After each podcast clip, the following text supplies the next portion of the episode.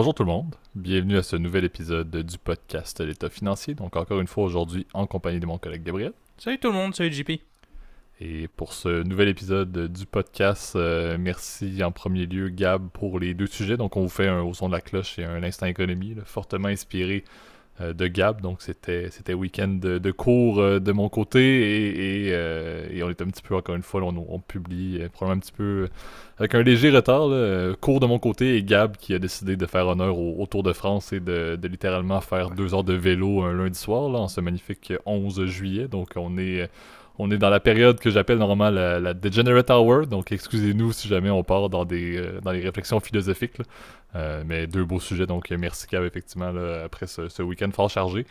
Euh, c'est également, on, a pu maintenant, pour la première fois, certains seront contents, on a plus d'anniversaire pour un petit bout. C'est le deuxième épisode de la saison 5, donc on vous, on vous lâche avec les, fameux heads-up de, moments historiques et importants du podcast. on reprend juste le format conventionnel. Euh, et qui dit euh, format conventionnel et justement les deux sujets que tu as proposé Gab, énormément liés avec des impacts sur les marchés. Donc je te laisse faire le disclaimer et le, petit mot de début classique que tu nous fais. Ouais, comme on reprend effectivement les bonnes habitudes, on dira euh, plus le train-train en fait du podcast normal. tout ce qu'on parle évidemment, que ce soit J, dans le haut son de la cloche ou dans l'instant économie d'aujourd'hui, c'est que notre opinion personnelle il s'agit ni d'une recommandation officielle de placement, ni une opinion, on va dire, euh, politique, euh, surtout dans la deuxième partie. Euh, vous allez comprendre pourquoi. on vous invite évidemment à, consulter un expert, comptable, fiscaliste, conseiller financier, quiconque est autorisé à vous émettre des titres recommandations. Lui, elle ou lui seul sera en mesure de pouvoir déterminer avec vous les meilleures alternatives pour votre portefeuille. En tout cas, on est très satisfait des écoutes. Hein, je profite toujours maintenant du disclaimer pour faire un petit euh, ajout. Euh, très satisfait en tout cas des dernières statistiques. Alors merci encore euh, pour votre écoute. je pense qu'on va revenir effectivement, c'est ça, avec, aujourd'hui, vous allez voir avec un épisode classique, mais qui est pas mal lié aux thématiques, en tout cas de ce qui se passe dans l'actualité. Donc je pense que ça devrait vous intéresser. Et je pense que j'ai pas été j'ai pas eu de manquer d'inspiration pour cette semaine parce qu'en fait j'ai juste lu Financial Times puis j'ai trouvé ça évidemment que ça faisait du sens d'en parler évidemment cette semaine. je pense qu'on est prêt, euh, JP. Absolument. Donc euh, commençons en force avec le premier segment au son de la cloche. Parfait. Donc euh, premier sujet qui nous date de vendredi dernier. Euh, avec euh, notre cher, avec beaucoup d'astérix cette fois-ci, Elon Musk qui fait encore des, des siennes. On en parle euh, sporadiquement dans le podcast. On avait fait une petite introduction de son, offre d'acquisition pour Twitter. Et là, on, revient avec l'annonce vendredi qu'on a appris effectivement qu'il mettait fin à l'accord de rachat de Twitter, qui était de mémoire autour de 44 milliards de dollars. Euh, qui décidait justement de, laisser ça de côté en présentant, et si je me trompe pas, c'était en partie la SEC qui a sorti ça et ses avocats, et bien évidemment Elon Musk est allé mettre ça partout sur Twitter comme il le fait si bien, euh, mais il ciblait principalement le fait que ben, Twitter n'aurait pas euh, divulgué surtout les informations au niveau des faux comptes ou le nombre de faux comptes ou de spam liés, à Twitter et qui était selon Musk un, deal breaker en bon anglais en termes d'obligations contractuelles euh, qui était justement euh, conditionnel à, l'offre de 44 milliards de dollars. Euh, on parle justement d'un Twitter, d'une compagnie qui, depuis le début de l'année, comme plusieurs compagnies tech d'ailleurs, ou des médias sociaux, en ont pris un petit peu pour leur argent. le, titre clôturé lundi à 32,65 dollars par action. On parle d'une baisse depuis le début de l'année de plus de 20%, on même presque plus de 24% de mémoire. Et, juste sur la séance de lundi, ça a perdu euh, plus de 10%, autour de 11 et, quelques également. Donc, euh, un impact assez, assez notoire sur le titre. Euh, bien évidemment, comme vous pouvez vous en douter, dans le fait que cette transaction-là était quand même pas complétée, mais elle était quand même bien avancée. C'est sûr que lorsqu'il y a un accord, il y a aussi des impacts négatifs et peut-être judiciaires liés à une fin d'accord de ce type-là. Euh, c'est certain qu'il y a eu beaucoup d'impact sur le cours de, Twitter, autant à la hausse qu'à la baisse euh, à cette transaction-là dans les derniers mois depuis l'annonce initiale de Musk et même depuis qu'Elon Musk a commencé, on se rappellera, à acquérir euh, des parts au niveau de, l'actionnariat. Il était, il était près du 20% avant même de faire son offre d'achat complète. Euh, donc on se retrouve avec encore une fois un, certain impact, une bataille judiciaire qui se dessine euh, également entre, entre Twitter et, et Musk, parce que comme je l'ai mentionné, un, deal en général, je crois, implique au minimum, je pense que ce qui était convenu, c'était un milliard de dollars pour une cessation d'accord que Elon Musk devrait verser à Twitter en compensation justement de, cette sortie abrupte-là. Euh, mais encore une fois, je pense qu'il y a beaucoup d'éléments judiciaires et, pour ceux qui ont Twitter justement et qui ont regardé en, ce magnifique lundi 11 euh, juillet, euh, Elon Musk a tweeté un, meme comme il le fait très bien pour exprimer sa pensée, qui mentionnait justement que la raison pour laquelle le deal ou l'entente contractuelle était brisée, c'était à cause de la, du fait que le nombre de faux comptes n'avait pas été divulgué et que Twitter voulait aller en justice contre cette sortie euh, abrupte-là du deal, ce qui allait impliquer que Twitter allait devoir sortir sur la place publique dans le cadre des mesures judiciaires le nombre de faux comptes. Donc euh, Twitter, Twitter au final, ça va un petit peu prendre à leur propre jeu selon Elon Musk, encore une fois, si on prend position pour, euh, pour Musk. mais encore une fois, c'est juste comme toujours l'homme le plus riche au monde qui fait des frasques, qui encore une fois a un impact direct sur une compagnie listée, en bien ou en mal encore une fois, je pense que c'est assez polarisant ce, discours-là avant même que, l'offre d'achat euh, ait été déposée. Donc la fin de ça ramène un certain calme, du moins à mon avis. Euh, mais j'ai bien hâte de voir quelle va être la, bataille judiciaire qui va s'en suivre et surtout la conclusion de cette bataille-là. Si on va officiellement avoir exactement euh, à la virgule proche le nombre de comptes qui sont, fake en bon anglais sur Twitter, j'ai bien hâte de voir qu'est-ce qui va en découler. Mais ça risque d'être assez long avant qu'on ait ce dénouement-là. Ouais, bah en fait, ça ne fait que de commencer, comme tu l'as bien dit, JP, euh, parce que on, disait, bon, euh, au début, euh, oui, l'histoire ne fait que commencer. Bah en fait, elle ne, fait, elle vient de recommencer, en fait, hein, la semaine passée, en fait, depuis vendredi, puisque, on, le sait, avec l'annulation de ce deal-là, et eh ben, effectivement, il sera, sera pas fait avant...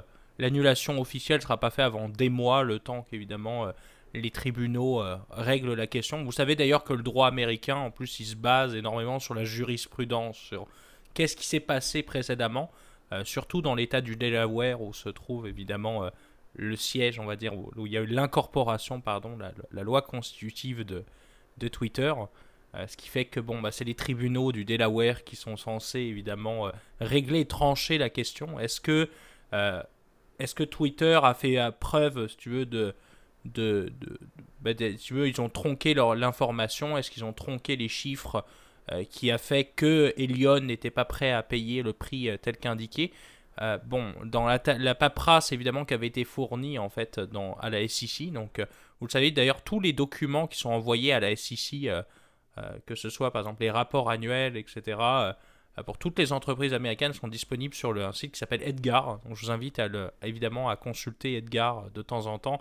Si vous avez une compagnie qui évidemment qui vous intéresse, c'est clair que c'est toutes les communications officielles, par exemple aux actionnaires, elles sont, elles sont disponibles dessus.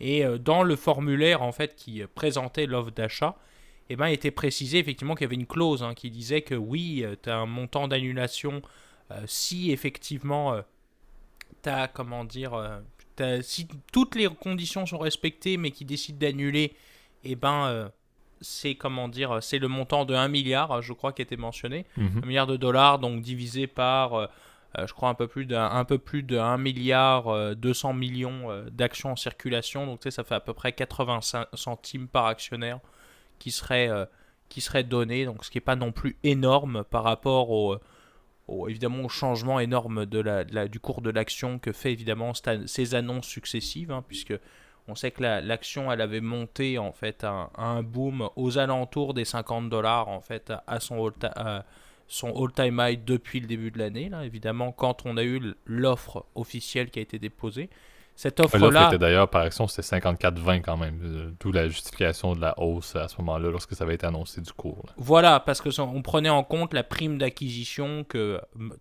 Musk était prêt à payer. Parce que vous le savez, quand il y a une fusion-acquisition, je ne sais pas trop si d'ailleurs on l'avait mentionné, euh, en tout cas dans le, les anciens épisodes euh, là-dessus, mais quand il y a une offre d'achat qui est disposée, elle est toujours offerte à une prime par rapport à la valeur de l'action sur les marchés. C'est très rare que ce soit à escompte, hein, à moins que c'est une entreprise qui vaille quasiment rien, donc, euh, et que c'est plus un effet, on va dire, temporaire. C'est toujours offert avec une prime. Donc cette fameuse prime d'acquisition, là, tu vois, elle était estimée à peu près une, quinzaine de dollars en fait par action par rapport au cours avant, avant l'offre qui avait été faite. donc c'est un peu le c'est un peu le principe en fait derrière ça. Et ce montant de 1 milliard, selon la clause, en fait, ne serait pas payé s'il y avait effectivement des informations trompées ou euh, euh, tronquées, pardon, ou euh, des informations qui étaient manquantes fournies par le board. On le sait d'ailleurs, c'est assez drôle. en tant que comment dire que personne qui travaille dans la finance, j'ai trouvé ça très drôle. En tout cas, la liste des documents qu'ils ont oublié de leur fournir, mais ils ont oublié de lui fournir, je crois, un modèle financier, donc un pauvre spreadsheet Excel un, document PowerPoint, donc un deck pour ceux qui euh, savent euh, ce petit euh, jargon. donc c'est évidemment une présentation PowerPoint. Et donc tu vois qu'évidemment ce qui fait capoter le deal, en fait, c'est juste 5 à 6 documents de base que n'importe quel, comment dire, investment bankers auraient été prêts à, à préparer. La question est de savoir c'est est-ce que c'est vrai? On ne le sait pas encore. Hein. Bon, c'est malheureusement on n'a que les informations qui sont fournies par la presse ou les infos qui sont fournies pour le coup par Edgar, hein, puisque euh, évidemment toutes ces deux communications elles sont, elles sont faites. La question est, maintenant de savoir si est-ce que c'était une espèce de manipulation que Trump, euh, Trump, tu vois, je me perds dans les mots là. Euh, lapsus révélateur peut-être, lapsus révélateur, mais Musk, pardon.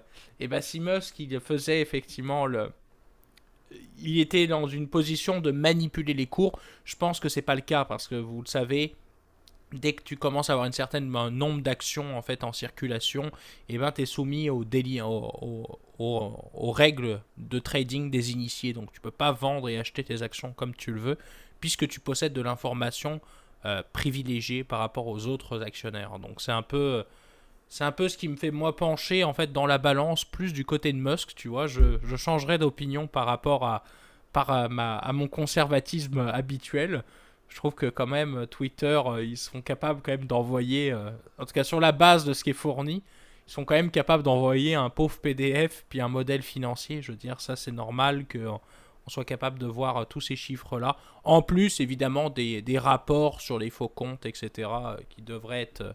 On, aura plus d'informations une fois que la justice sera passée dessus. Exact. Je pense que Elon Musk ne gagne pas vraiment grand-chose à la conclusion actuelle euh, du fait que le deal n'aura probablement pas lieu. Euh, je suis effectivement plus du côté j'abonde dans le même sens que toi Gab je trouve que le côté du CA et, le président du CA qui s'appelle Brett Taylor d'ailleurs qui a mentionné euh, que lui voulait vraiment amener le deal à sa conclusion selon le prix et les termes qui étaient convenus moi c'est certain que j'ai encore une fois c'est peut-être c'est mon opinion là, et, et, je vous laisse faire la vôtre là, mais je vois un peu les actions du conseil d'administration de Twitter me laissent un petit peu dans le doute. Parce qu'on se rappellera au tout début, lorsque Musk a commencé à montrer de l'intérêt, euh, il n'y avait vraiment aucune volonté réelle du CA de l'aider. Ils ont tout fait pour essayer de défendre. On parlait des, fameuses stratégies. On préfère un épisode là-dessus euh, avec les White Knight et, les Poison Pill, etc. mais toutes les, méthodes pour euh, refuser ou, faire en sorte qu'une offre hostile tombe à l'eau. tout était en place au niveau du, président du CA et compagnie. Maintenant, ils ne fournissent pas les documents, encore une fois, sous ce qu'on entend dans les, dans les journaux, ils ne fournissent pas les bons documents ou l'ensemble des documents, et ils ne sont pas en mesure de prouver ce qu'ils mentionnaient à être moins de 5% de faux comptes, ils ne sont même pas proches de prouver ça. Euh, donc je me dis, est-ce qu'il y avait un intérêt du côté du CA de faire en sorte que le deal commence pour peut-être bénéficier un petit peu en mode Wall Street Bets, mais du branding d'Elon Musk et que le cours de Twitter augmente énormément, comme c'était le cas au tout début, euh, et que finalement le deal tombe à l'eau parce que justement le CA a tout fait en sorte ou a presque mis le terrain pour que ça ne fonctionne pas, mais que le cours reste un petit peu à la hausse, un peu comme l'a été, euh, un peu comme l'a été euh, GameStop par exemple. Donc je me dis, est-ce qu'il y avait un petit côté du CA qui voulait essayer d'augmenter le cours de Twitter juste par le branding que ben, Musk a tellement euh, d'admirateurs que ben, n'importe quel deal qui aurait été en place aurait fait monter le cours de Twitter. Le CA ne fournit pas les documents, ne prouve pas qu'ils ont moins de 5%, donc le deal tombe à l'eau.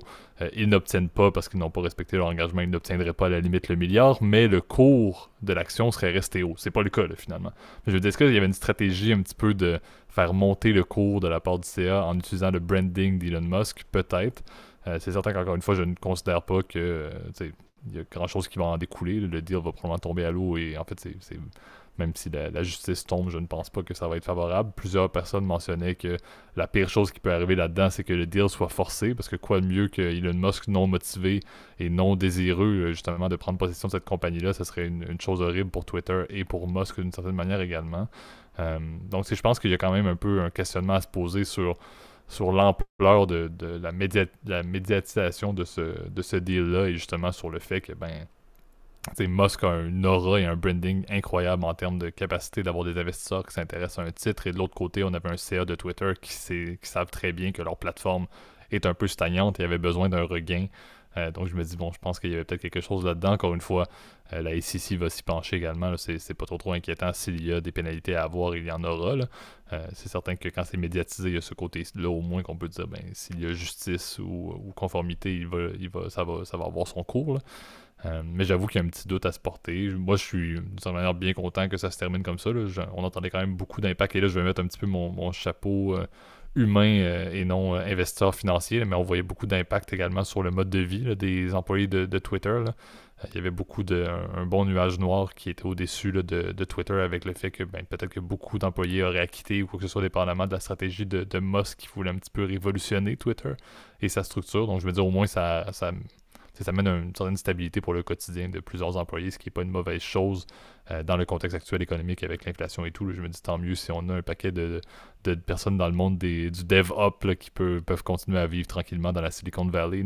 Je sais qu'ils ne sont pas à plaindre, mais au moins il n'y aura pas un changement complet. Et probablement ils ont quitté la Silicon Valley parce que d'ailleurs je vous invite à regarder. Euh, je, je mettrai peut-être en, en, référence, en annexe en tout cas du podcast, euh, des documentaires, en tout cas sur l'état actuel de San Francisco, qui est une ville fantôme. Hein. Le centre-ville est complètement euh, à l'abandon, rempli, on va dire, de, de gens peu fréquentables, on va dire ça comme ça, pour, euh, pour rester politiquement correct. Mais c'est assez surprenant, en tout cas, de, de, voir ce qui se passe, en tout cas, chez, chez Twitter, dans, dans, la ville. Et puis Twitter, évidemment, je pense, a avait ses bureaux, en fait, en plein centre de de San mhm. Francisco. Donc, euh, bon, euh, c'est quand même inquiétant, on va dire, ce qui va se passer. Je, pense que la seule bonne nouvelle, en fait, dans l'affaire, et eh ben, c'est que ça va être, en fait, un précédent, en fait, qui va non seulement servir d'un point de vue juridique, donc là, les avocats et les, euh, les, les, amateurs, on va dire, du domaine judiciaire vont en avoir pour leur argent. Hein, je veux dire, vous le savez, euh, d'ailleurs, encore une fois, c'est très américain. On fait des lois à partir, en fait, ou des, on rend des décisions judiciaires à partir de ce qui a été fait précédemment. Euh, euh, c'est pour ça que vous voyez d'ailleurs souvent dans les séries américaines, justement, de d'avocats genre sous comment dire suits ou ce genre de trucs ils citent sans arrêt des précédents en fait parce que c'est exactement comme ça que ça fonctionne en fait en tout cas aux États-Unis c'est pas le cas en Europe, hein, on le sait, avec le droit, le droit civil. Euh, mais euh, et euh, autre truc, c'est que ça va servir de cas, je pense, d'école en fait pour le coup de, de cas. Peut-être que Harvard va nous faire encore un, un nouveau cas parce que vous le savez souvent les, les cas d'école, ce genre de truc là, c'est fait par Harvard Business School. donc Probablement, ils vont en faire un, c'est sûr. il doit déjà avoir au moins, ça a été, c'est sorti vendredi, il doit avoir à peu près 15 articles sur HBR, euh, Harvard Business Review, qui sont déjà publiés en ce, en ce voilà, voilà. voilà. Parce que tu as, tellement, si tu veux, de cas d'école, de, de fusion-acquisition qui sont intéressantes, et ben là, ça va en faire partie, je pense, de ces cas-là euh, intéressants à traiter. Mais bon, je pense que évidemment, ça, on aura beaucoup plus de direction quand tout sera conclu, là, mais à mon avis, mon petit doigt me dit que c'est fini et puis qu'il va. Ouais, mais ça tombe aux oubliettes, je pense que c'est la, conclusion du segment, mais effectivement, intéressant d'en reparler pour boucler la boucle, du moins dans le podcast. Ça m'étonnerait qu'on en reparle de sitôt, euh, sachant que ça ne devrait pas avoir lieu. Donc, euh, passons maintenant à notre deuxième segment pour aujourd'hui, l'instant économie. Parfait. Donc, euh, on, s'en va vers, euh, vers l'Europe, vers le continent européen, et on parle un petit peu d'une autre nouvelle qui est sortie jeudi. Donc, Gab, tu l'as bien dit, tu parlais d'avoir trouvé des sujets inspirants d'actualité. Tu t'es inspiré de jeudi avec ce sujet-là et de vendredi avec Musk. Euh, on veut parler de l'avenir du Royaume-Uni sans Boris Johnson, donc qui a annoncé sa démission le jeudi devant la, fameuse propriété du Premier ministre, la résidence du Premier ministre du Royaume-Uni. Euh, c'est pas, il n'est pas officiellement out of office présentement. C'est une annonce de démission. Il y a toute la démarche, justement, de il faut que son parti euh, fasse des élections pour un nouveau candidat, un nouveau chef. Et c'est ce chef-là qui, selon le, principe politique euh, au Royaume-Uni, va devenir le, premier ministre du Royaume-Uni, justement. Donc, c'est pas terminé. Il y a encore une démarche qui s'en vient. Mais effectivement, ça, ça, boucle un petit peu Boris Johnson. C'est trois ans au pouvoir. Euh, Johnson qui, euh, avant même son arrivée, euh, on le rappelle, était, était un peu le, Trump 2.0, était un peu dans le, Netanyahu, c'était un, peu vu comme quelqu'un de très, d'un peu populiste dans ses, dans ses idées et qui va au final être, être sorti d'office à cause de bon, la fameuse fameux scandale des, fameux parties pendant la, pandémie, pendant la COVID. Donc, ça qui était euh, peut-être euh, la cerise sur le Sunday, mais je pense également qu'il y en a beaucoup liés au fait que présentement, on a on a une Angleterre qui est à un taux d'inflation annuel de quoi 11%. Je pense que j'ai vu des stats, je sais pas si c'est officiel, mais j'ai vu du, 11% avec euh, un Brexit qui a plombé l'économie. Euh, donc, Gab, je te, vois sourire et, tu es fier pour tes, euh, pour français. les pêcheurs français ont finalement réussi à gagner, mais l'Angleterre s'en sort économiquement plutôt mal. Le Brexit, autant en termes économiques que politiques, n'a pas été très très favorable à l'Angleterre. Et encore une fois, scandale et, populisme ont fait en sorte qu'on se retrouve avec un, schéma, un schéma euh, euh, au niveau du Royaume-Uni qui est un peu scindé, pas au même point que, les, États-Unis par exemple, mais on a encore une fois un clash euh, entre le, côté libéral et le côté, le côté socialiste et le côté conservatisme. C'est assez, assez notoire euh, après, euh, après Johnson. Donc c'est un peu lui qui porte le chapeau du Brexit et de tous ces impacts qui ont été, on, se dit, très peu favorables. Euh, et je pense qu'il y a quand même un, intérêt à voir un peu le, leg qu'il va laisser, surtout qui va lui succéder. Il y a plusieurs candidats liés justement à son parti et même à ses ministres qui vont peut-être prendre, prendre sa place. Mais encore une fois, je pense que les élections vont amener peut-être un, nouveau vent lorsque ça aura lieu au niveau du Royaume-Uni après trois ans plus, un petit peu mitigé si on peut dire. Ouais, bah c'est, euh, ça a été un tremblement de terre hein, politique. Hein. On commençait à s'y attendre en fait euh, depuis quelques semaines. En tout cas, si vous lisez la presse britannique, ce qui est mon cas avec, euh, avec le Financial Times, je vous recommande d'ailleurs, s'il y a bien un journal que je vous invite à, à vous, en tout cas, vous abonner ou en tout cas d'avoir les alertes, en tout cas sur votre téléphone, c'est le Financial Times parce que non seulement c'est très neutre, très objectif, mais ça parle de tous les sujets et pas que de finance, ça parle énormément de l'actualité, etc. Et euh, leurs infographies sont incroyables. Bref, je vous invite à les lire.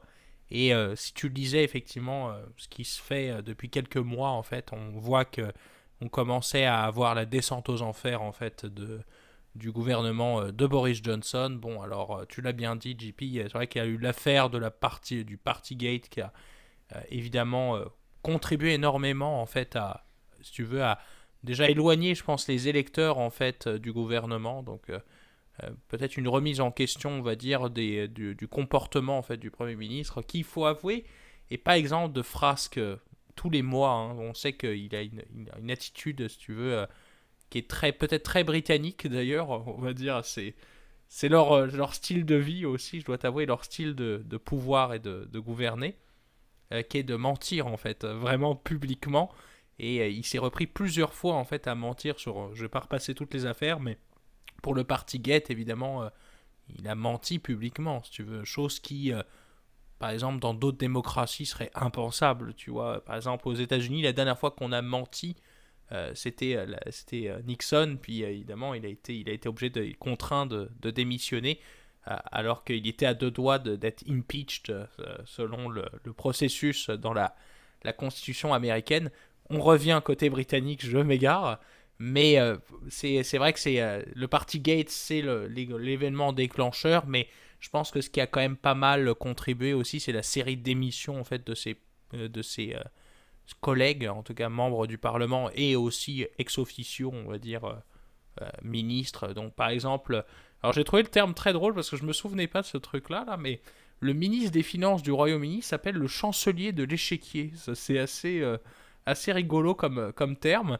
Donc Monsieur Sunak, en fait, euh, qui a été un des premiers à démissionner en disant qu'il était euh, juste dégoûté de travailler pour ce, ce gouvernement et qu'il pouvait plus travailler dans un cadre où il y a des scandales à toutes les semaines.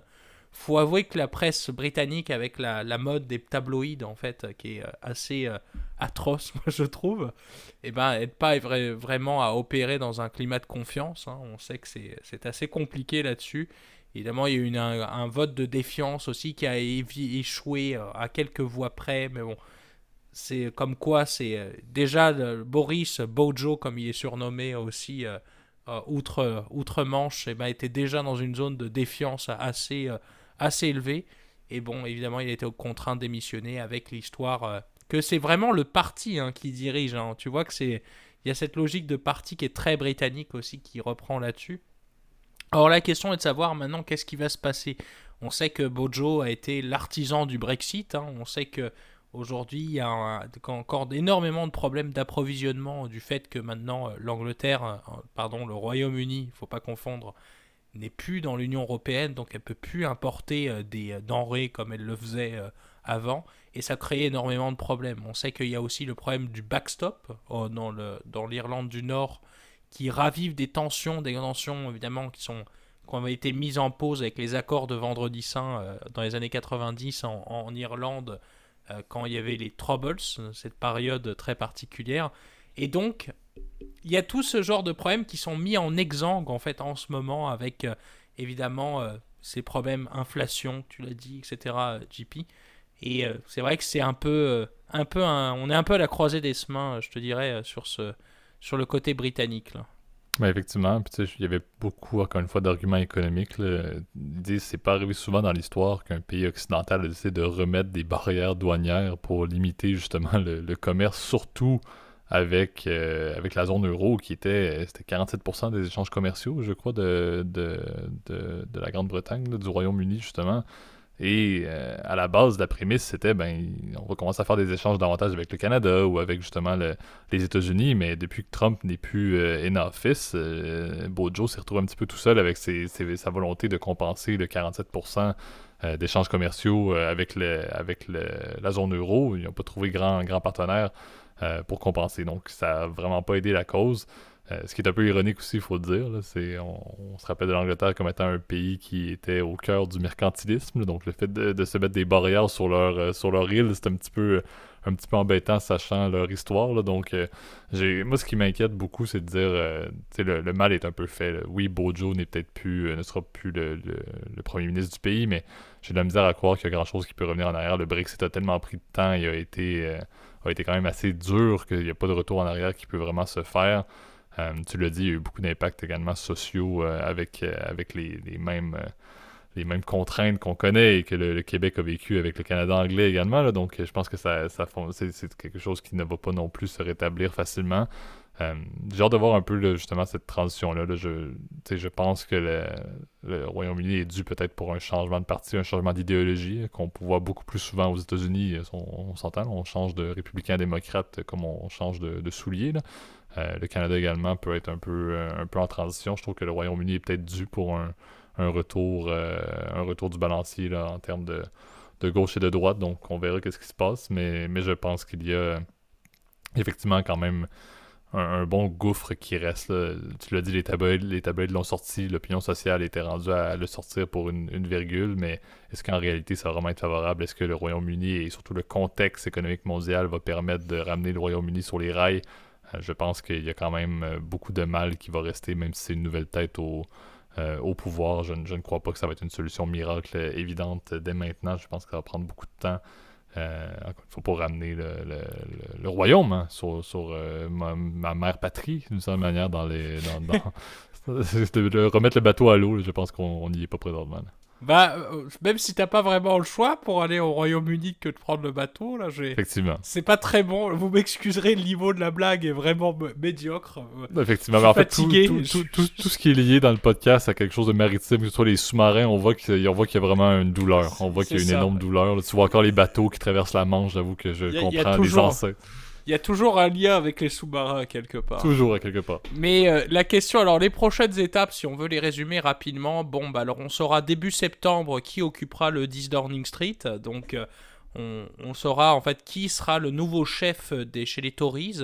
Euh, le prétendant, les prétendants, bah, il y en a plusieurs. Je dois t'avouer, j'ai pas trop regardé parce que déjà, parfois, ça m'intéresse moyennement. donc, ils sont beaucoup moins charismatiques que l'était Bojo pour le coup. Donc, mais, mais, un des prétendants, je crois que c'est M. Sunak qui serait candidat, mhm. en tout cas chez les Tories. Et la ministre des Affaires étrangères, je ne me trompe pas également. Exactement, exactement, en sachant qu'ils ont des liens, et c'est là où je te dirais, c'est peut-être le, point, l'aiguille dans le talon, on va le dire ça comme ça. c'est ce qui se passe en Ukraine, hein, parce qu'on sait que le Royaume-Uni a été un énorme soutien en fait de l'Ukraine et D'ailleurs, euh, le, président ukrainien a, remarqué, en fait, a souligné le départ, en tout cas, de, de, de M. Johnson, en tout cas, de, du poste de Premier ministre, et que c'était quelque chose de, quand même assez négatif pour eux. C'est peut-être un, coup de tonnerre là-dessus. Au niveau des, relations diplomatiques, qu'est-ce qui va se passer? Je pense que ça ne changera pas grand-chose sur ce terrain-là, mais euh, il n'y a plus cette espèce de soutien, euh, comment dire, indéfectible, j'avais pas le terme, mais indéfectible à l'Ukraine qui peut-être pourrait être remis en cause. Euh, prochaines étapes, je dirais, bah, savoir au niveau du, du, point de vue des nouvelles élections, bon, bah, on sait que ça va prendre du temps. Étant donné que les Tories ont la majorité, bah, on pense qu'il n'y aura jamais de dissolution avant, évidemment, avant les 5 ans qui sont normalement prévus en fait entre chaque élection. Euh, je crois que c'est 5 ans en tout cas. Vous me corrigerez dans les commentaires euh, si je me trompe. Là.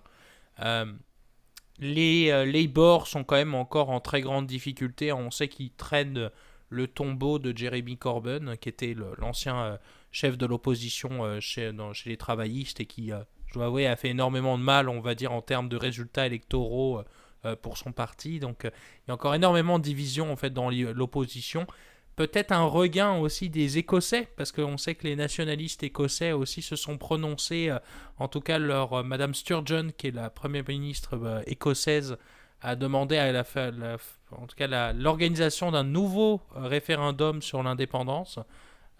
Qu'on va voir ce qui va se passer. Puis côté de l'Irlande du Nord, l'Irlande du Nord, pardon, c'est là où il y a le plus d'incertitudes. Qu'est-ce qui va se passer? Est-ce que le backstop va être toujours maintenu? Est-ce qu'il va y avoir des un combat encore avec euh, l'Union européenne au niveau de l'implémentation euh, de l'accord euh, de sortie de l'Union européenne? C'est des, des je, vous donne énormément de pistes de réflexion. Là, je vous laisserai évidemment commenter, mettre votre avis évidemment sur YouTube ou le cas échéant, nous envoyer un petit mail. Ça nous fera plaisir de, de pouvoir vous lire. Exact. Donc, donc sujet assez intéressant, comme tu l'as dit, un bon changement dans le, dans le, dans le pays, dans le visage politique occidental. Donc, euh, à suivre pour la suite. On fera un suivi, je pense c'est le 5 septembre, tu le mentionnais, ça risque de tomber dans nos, dans nos sujets d'actualité rendus en septembre 2022. Mais effectivement, c'est ce qui conclut euh, ce podcast. Donc, à nouveau, merci Gab pour, euh, pour les sujets pour ce, podcast en ce lundi. je vais d'ailleurs faire le début maintenant que la, tendance se maintient. je vais faire les, le petit mot de la fin. Donc, euh, encore une fois, merci, euh, Gab, tu le mentionnes en début d'épisode, je le mentionne à la fin. merci tout le monde pour vos écoutes. Euh, malgré l'été, on voit, on voit un regain au niveau des écoutes, surtout sur plusieurs épisodes passés. Donc, c'est bien. on continue à trouver que le contenu est, est, assez intéressant et on aime justement voir que les écoutes y sont. Euh, n'hésitez pas aussi à, utiliser YouTube, comme je, le mentionne souvent, YouTube est la clé 1 pour les notifications, donc allez vous abonner à la chaîne, c'est pas une bonne manière de savoir quand est-ce qu'on publie, surtout quand on publie avec quelques délais, euh, comme euh, dans des week-ends d'études pour, pour mon cas. également, utiliser YouTube pour mettre tout commentaire, toute suggestion, partager votre opinion, nous corriger, comme tu l'as dit, Gab, également. N'hésitez pas, c'est toujours un plaisir de vous lire. Sinon, ben, bien évidemment, mettez un petit like, ça aide énormément pour le référencement. Et on va de l'autre côté complètement euh, du, euh, euh, du, schéma du monde du podcast, mais vous pouvez également nous écouter sur Apple Podcast, Spotify, Overcast. aller mettre des étoiles ou des likes ou peu importe leur système, ça aide également beaucoup pour le référencement. Et sinon, partagez-le à vos amis, à vos proches. C'est toujours un plaisir de voir grandir avec le système bouche à oreille. C'est la base du podcast et ça nous fait toujours plaisir de voir l'audience grandir avec justement des personnes que vous avez référencées. Merci à nouveau Gab, merci tout le monde et bonne semaine. On se revoit déjà la semaine prochaine. Salut.